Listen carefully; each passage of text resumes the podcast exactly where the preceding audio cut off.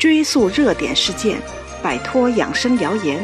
你好，这里是彤彤中医养生妙招。这次新冠肺炎的救治很早就有中医药的介入了。二月三号，首批以中医药或者是中西医结合方式治愈的新冠肺炎患者出院，而且其中很多原来是重症病人。即便如此，中医也很难上台面，因为很多懂科学的人在抵制中医，而科学把控着当下的话语权，自然让中医百口莫辩。这种抵制是可以理解的，因为中医确实无法全部用科学来解释。比如人参，最新的研究发现，将人参所含的二百多种人参皂苷全部提取出来之后，这个人参继续煎煮了以后吃，仍旧还有药效。除了好奇这些药效从何而来，我们还必须承认，中医里有很多。科学尚未认知到的东西，那为什么很多西医，当他们的学术做到顶峰的时候，却开始相信和理解中医了？比如韩启德、孙燕、樊代明、汤兆球，他们都是西医的院士，但又都是中医的拥趸。套用现在的概念，因为这些院士们升维了。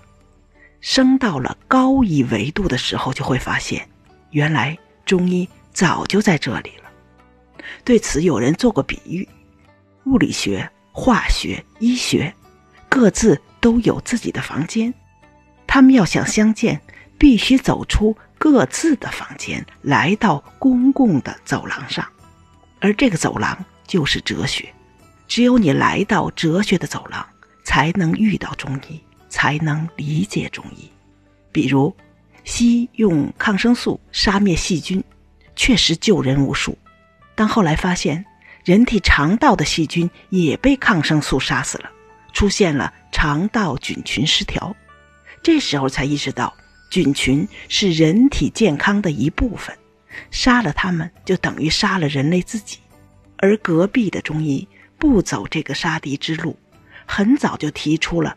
苦寒药物会直折阳气，抗生素就是苦寒的药物，阳气就包括了人体共生的菌群。只不过因为中医与西医与科学有一墙之隔，互不相知。直到科学遇到了困境，科学研究者的学识足以使他们走出自己房间，来到公共走廊上的时候，才发现了中医的治疗观。而这也就是中医的优势。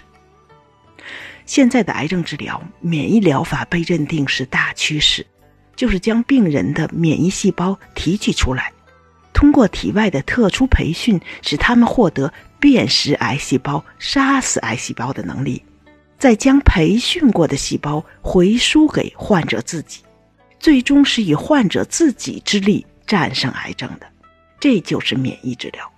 从治疗观上看，其实这是和中医的正气存内、邪不可干殊途同归的。因为免疫力就是中医说的正气，而免疫治疗其实就是西药的扶正之剂。新冠肺炎的方子里就是把黄芪放在第一位的，就是要借此扶助正气以御敌。但愿这次肺炎之后，人们对自身的免疫力能重视，也对用整个理论维护正气的中医有个新认识。